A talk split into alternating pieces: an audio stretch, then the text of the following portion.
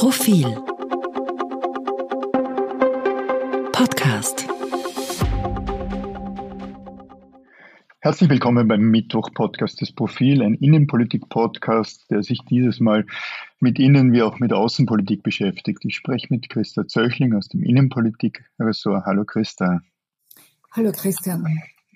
Christa Zöchling veröffentlicht in der kommenden E-Paper- und Print-Ausgabe einen Text über Österreich und Russland, die Russlandfreundlichkeit Österreichs. Ein Text, der wiederum basiert auf einem Podcast, den wir veröffentlichen werden mit Emil Brix, dem Direktor der Diplomatischen Akademie.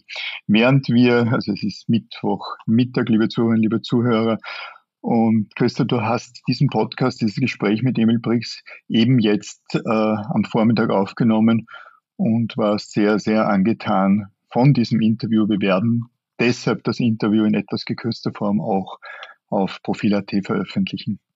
Mhm. Ja, ich bin geradezu elektrisiert, muss ich sagen, weil die Stimme von, von Emil Brix, dem Direktor der Diplomatischen Akademie, das ist die erste Stimme, in Österreich seit dem Überfall Russlands auf die Ukraine, wo ich den Eindruck habe, sie ist wirklich gesättigt von Erfahrung, Reflexion und vor allem auch Mut, Dinge auszusprechen, die sich andere nicht auszusprechen trauen und gleichzeitig unglaublich differenziert und überlegt. Und das heißt, es ist, es tut wahnsinnig gut, mit einem gescheiten Menschen über so etwas zu sprechen, wo sich ja andererseits wieder die Leute die Schädel einschlagen äh, und sich untereinander beschuldigen als Putin-Versteher und Kriegstreiber. Und darum hat es wirklich wahnsinnig gut getan, diesen Podcast mhm. mit. Kannst du ein paar, wir werden das nicht, nicht vorab äh, ausbreiten, aber ein, den einen oder anderen Gedanken, den Emil Brix oder die Emil Brix hier äh, von sich gegeben hat, kannst du das hier erzählen? Ich meine, es geht immer darum, dass, in, dass, dass Österreich ein, ein im besten Fall äquidistantes Verhältnis zu Washington auf der einen Seite und Moskau auf der anderen Seite hat, man oft aber den Eindruck bekommt, dass das Verhältnis und das Verstehen und die Toleranz gegenüber Moskau größer war und leider auch bis heute ist. Ja, also Emil Briggs war Botschafter in Moskau von 2015 bis 2017. Die Krim war bereits annektiert. Die Schienen waren gestellt für äh, quasi aggressive Handlungen äh, im Einflussbereich Russlands oder das, was Russland als ein Einflussbereich äh, definiert, als seinen naturgegebenen Einflussbereich. Und äh, Emil Brix hat im ersten, in den ersten Wochen seines Dortseins, da hat er noch im Hotel gewohnt, er hat erzählt, vor seinen, quasi vor seinen Fenstern in dem Hotel wurde Boris Nemtsov erschossen in der Nacht. Und er hatte keine Illusionen, was äh, die Situation in Russland und die Situation der Demokratie und die, äh, die rechtsstaatlichen Dinge betrifft. Er hat dann auch, äh, er hat es auch geschrieben in seinen Beurteilungen. Und er sagt in diesem Gespräch auch, es gibt natürlich historische Gründe dafür, dass Österreich so besonders Putin-freundlich oder, oder Russland-freundlich agiert. Vieles hat mit Geschäften zu tun, mit der Gier, quasi billiges Gas, billiges Öl zu beziehen und mit dieser Goldgräberstimmung auch, dass man große Aufträge bekommt, also Sochi etc. Für die Olympischen Spiele wurde ja zu einem Teil von Österreichern oder österreichischen Firmen gebaut. Aber es gibt natürlich auch ähm, äh, so quasi Phänomene oder, oder Dinge, die in der Mentalität oder in der, in der, in der Kultur liegen. Das ist zum Teil eine Obrigkeitshörigkeit, das ist zum Teil auch so eine, äh, beides sind Mächte, die, die mal große Imperien waren, also die österreichisch-ungarische Monarchie und das Zarenreich. Äh, und es gibt wohl eine, eine Verführbarkeit der Österreicher durch Schmeichelei, durch Pomp und Trara, also die Staatsbesuche, die Putin äh, gegeben hat für Österreicher in Moskau, die waren immer ziemlich üppig und mit großen Ehren und Repräsentationen und Präsentationen verbunden. Und das alles spielt natürlich auch eine Rolle, abgesehen von der Nachkriegsgeschichte und den den relativ frühen Verträgen mit Gazprom, also Gasölverträge mit Russland.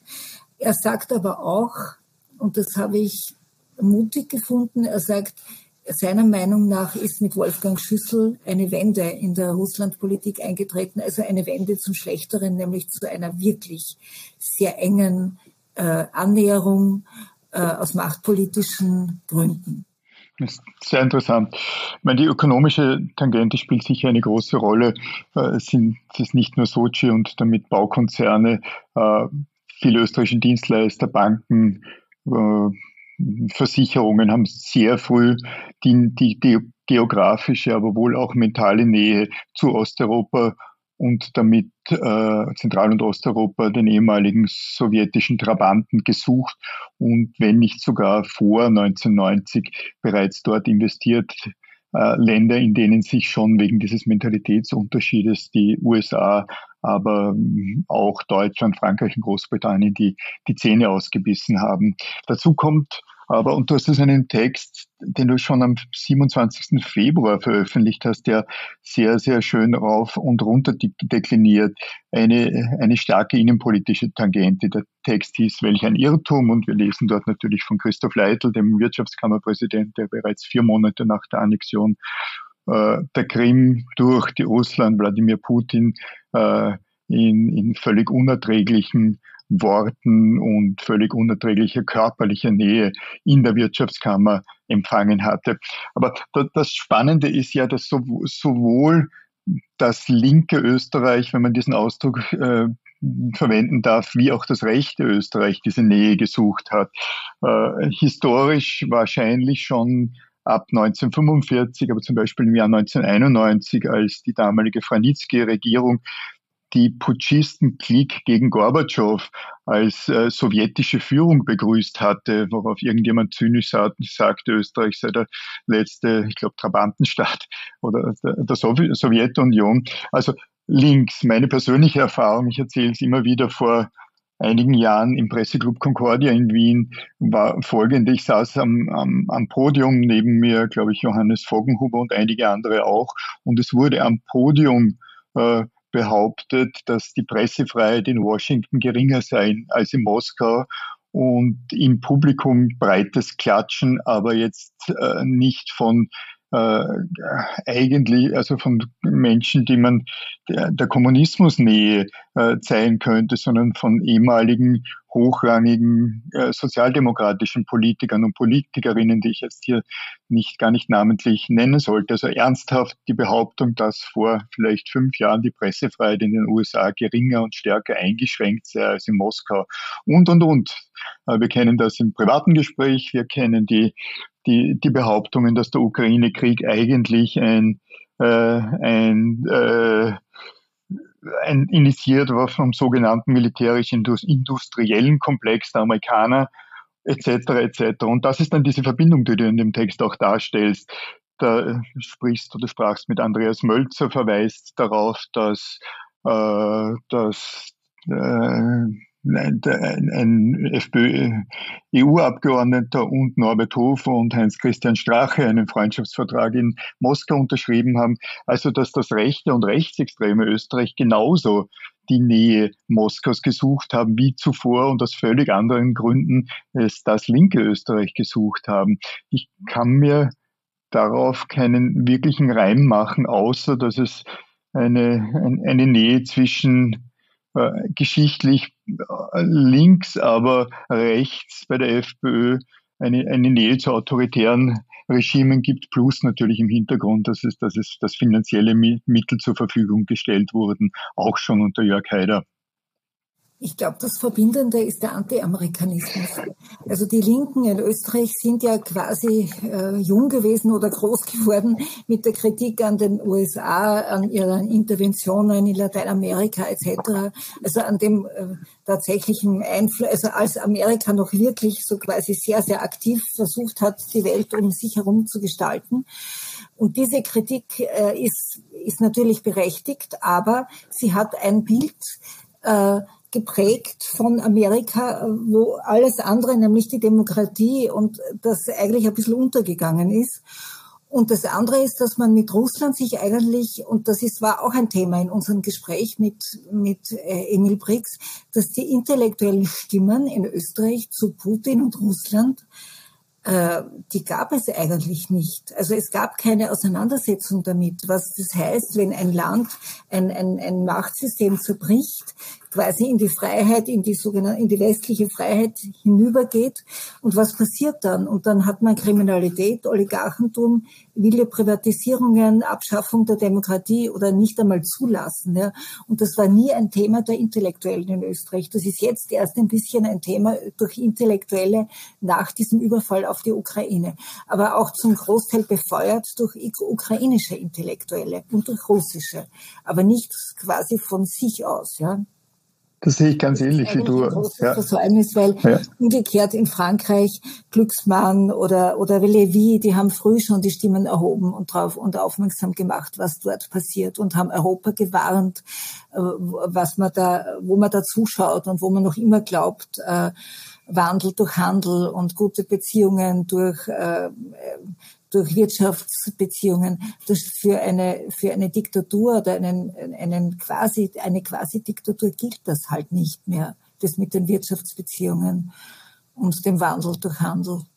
Der Diskurs in Österreich, wenn so er überhaupt stattfindet, wird stark von Medien geführt. Aber es ist, äh, es ist nicht leicht, so wie du sagst, Intellektuelle zu finden, die hier klar die Stimme erheben. Der Diskurs wird auch geführt rund um russische Künstlerinnen und Künstler, wo sich dann ein Markus Hinterhäuser und auch ein Bogdan Rostschich in der Staatsoper klar positionieren und auch intelligent positionieren, weil sie etwas verkürzt sagen, man muss den Einzelfall anschauen und und, und sich ansehen, was das Umfeld ist und nicht, weil Russland draufsteht, äh, verurteilen. Aber wie gesagt, der Diskurs wird in diesem Bereich nicht einmal stellvertretend, sondern einfach dort geführt oder von, oder von Medien geführt. Ich glaube, eine große Rolle spielt natürlich auch die österreichische äh, Notlüge oder Lebenslüge der Neutralität. Äh, Notlüge, weil sie notwendig war, 1955, äh, um eine ungeteilte Freiheit der, der Österreichs, der Republik Österreich zu, äh, zu erwirken.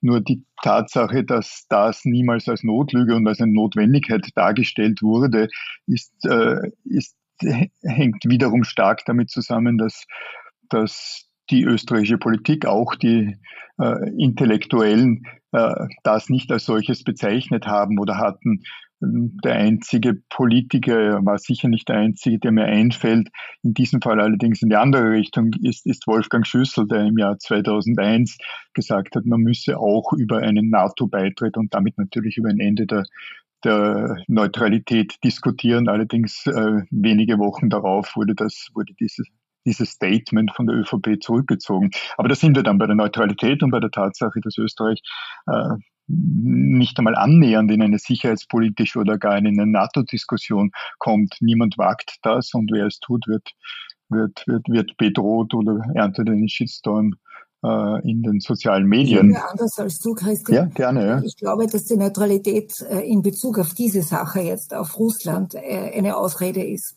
Also ich meine, ich glaube, es ist einfach ein bisschen ein anderes Thema. Man kann neutral sein und trotzdem bestimmte, einen bestimmten moralischen Kompass in seiner Außenpolitik einhalten, glaube ich. Also theoretisch zumindest. Ähm, aber man hat es halt immer als Ausrede benutzt, weil wir sind neutral und deswegen müssen wir faktisch freundliche Nasenlöcher machen. Und das halte ich für, aber für einen Vorwand. Mhm. Ja.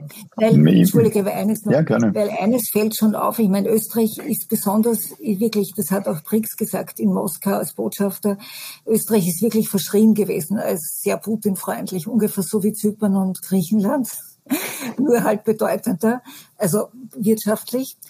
Aber es war auch so, dass Europa 2005, 2006 hat man in Brüssel diskutiert, weil die Drohungen ja immer heftiger geworden sind, was, äh, was das Gas zum Beispiel betrifft. Ich meine, Putin hat 50 Mal äh, wurde in den Jahren von, also seit Putin an der Macht ist, und diese Zahl stammt aus dem Jahr, glaube ich, 2000 2013, also es ist, oder 2011, da waren schon 50 Mal wurde das Gas abgedreht, weil irgendein Land oder irgendein äh, Politiker eines Landes sich kritisch oder, oder jedenfalls so geäußert hat, dass es Putin als unbotmäßig empfand. Wurde dann wieder eingeschalten. Aber ich meine, dieser, dieser Gaskrieg wurde früh geführt und Europa wusste, dass, sie, dass es abhängig ist. Also ganz Europa war damals zu einem Viertel von russischem Gas abhängig.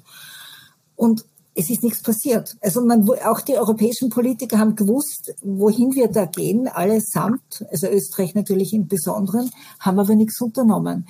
Äh, die Militärstrategen haben gewarnt. Äh, Ex-Politiker aus der aus Russland, die emigriert sind, haben gewarnt, haben gesagt, passt auf, ihr müsst Alternativen finden. Keine Spur, ist nicht passiert. Ich lese bzw. höre als Hörbuch eben das neue Buch von Henry Kissinger, Leadership. Ähm, vieles sehr spannend und äh, von Henry Kissinger, ein 99-jähriger ehemaliger Sicherheitsberater und Außenminister unter Richard Nixon, zu einem Zeitpunkt geschrieben, als der Ukraine-Krieg natürlich noch nicht begonnen hatte. Dennoch äh, erklärt dieses Buch sehr viel und erklärt schlicht die Machts Machtsstrukturen und wie Macht wie Macht funktioniert, um da vielleicht abschließend nochmal auf Österreich zurückzukommen. Schon im Einleitungstext des Buchs selbst ist ein Porträt glaube, von sechs Staats, Staatsmännern äh, und Frauen.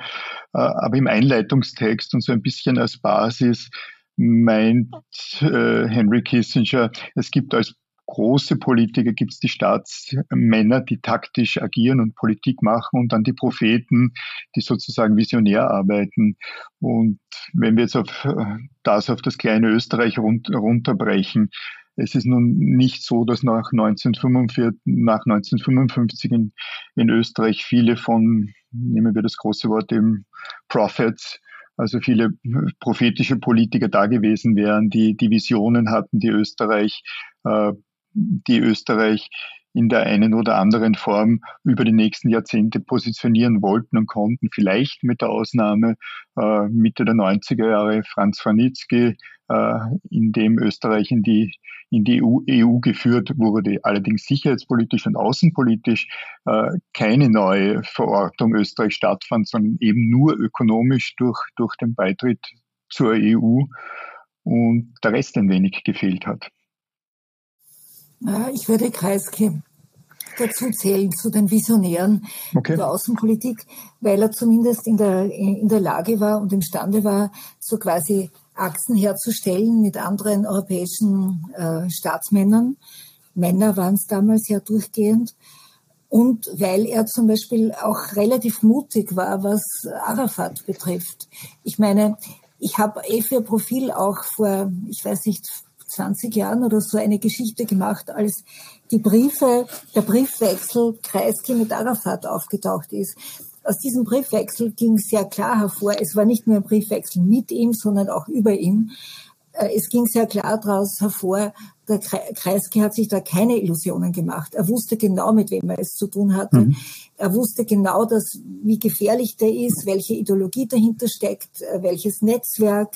Also er war, er war, er ist sehenden Auges in diese, äh, in diese Geschichte hineingegangen und hat versucht, ein, einen Frieden herzustellen, sage ich jetzt einmal ganz generell in Israel. Äh, er hat aber wirklich sehr genau gewusst, was er tut.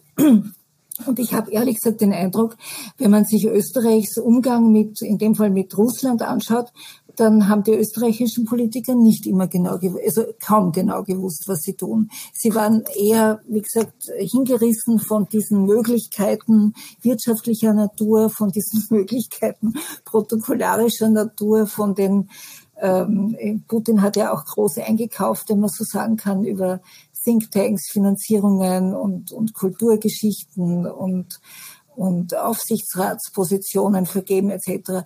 Und ich glaube, da war wirklich ein blinder Fleck. Es gab im Jahr 2018 eine Umfrage von CNN, wonach äh, Russland in Österreich beliebter ist und war als die USA. Ich wage nicht zu prophezeien, was in zwei oder drei Jahren eine Umfrage dieser Art ergeben würde. Vielleicht bin ich der Einzige. äh, Journalist, der glaubt, dass, dass nach einem äh, Ende des Ukraine-Kriegs dessen ein Ende, wo ich denke, dass dieses Ende, wie es ausschauen wird, Wladimir Putin diktieren wird können. Aber meine Prophezeiung ist, dass nach einem derartig potenziellen Ende Wladimir Putin sehr wohl wieder Staatsgast in, im, im Westen, im, im westlichen Ausland sein würde. Und ich kann mir auch nicht wirklich vorstellen, dass Österreich sich davon von Putin ewig äh, brandmarken wird als eine, eine Figur, mit der man lieber nichts zu tun haben wird. Wir haben doch beide genug erlebt, wie, wie, wie Prophezeiungen dieser Art sich nicht erfüllt haben und, und Personen, die innenpolitisch oder außenpolitisch absolute äh,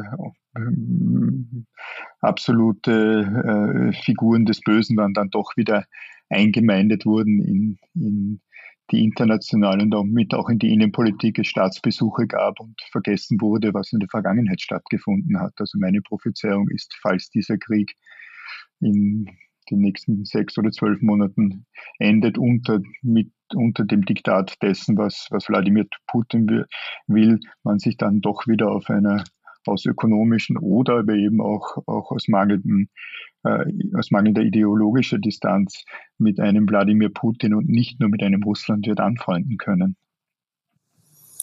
Ja, also ich, eine Prophezeiung wage ich nicht, aber was mir dazu einfällt ist, bei Musil kommt, äh, der beschreibt ja in dem Mann ohne Eigenschaften so eine Szene, wo er am Ballhausplatz, wo damals das Außenministerium war, äh, so quasi, wo er, wo er aus den Fenstern rausschaut, die eine Figur und mit dem Gefühl, wir gestalten die Geschicke der Welt.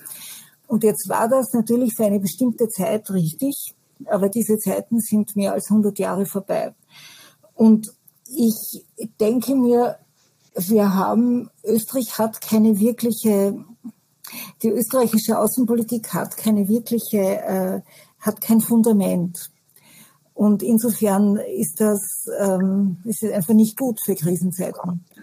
Äh, Österreich macht, also der Außenminister Schallenberg geht ähm, zusammen, geht eine Zusammenarbeit ein mit den, wenn es gerade passt, mit, mit Orban, wenn es nicht ganz äh, unmöglich ist mit Putin, jetzt geht es ja nicht, jetzt gibt es die Sanktionen und die, die Isolierung, aber es gibt keine, es gibt keine Linie.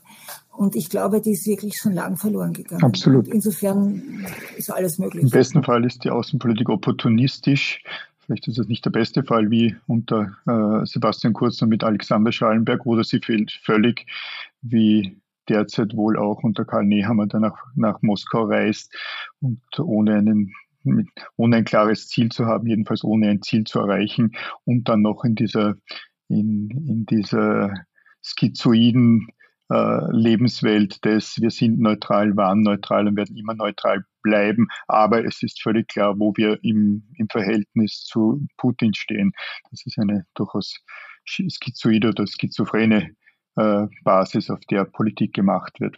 Liebe Zuhörerinnen, liebe Zuhörer, in der kommenden Print- und E-Paper-Ausgabe des Profil äh, finden werden Sie eine Geschichte von Christa Zöchling finden, äh, basierend auf einem Podcast mit Emil Brix, den wir online auch natürlich veröffentlichen werden, wo es eben um das Thema ging, das wir hier heute breit besprochen haben, Österreichs Verhältnis zu Russland, damit auch Österreichs Anti-Amerikanismus und äh, wir werden dieses Interview auch äh, vermutlich in der kommenden Woche in, äh, in einer schriftlichen Form äh, gekürzt auf Profil.at veröffentlichen. Liebe Christa, vielen Dank für das gemeinsame Diskutieren. Danke. Liebe Zuhörerinnen, liebe Zuhörer, danke, dass Sie uns Ihre Zeit gewidmet haben und bis zum nächsten Mal. Mehr zum Thema auf Profil.at.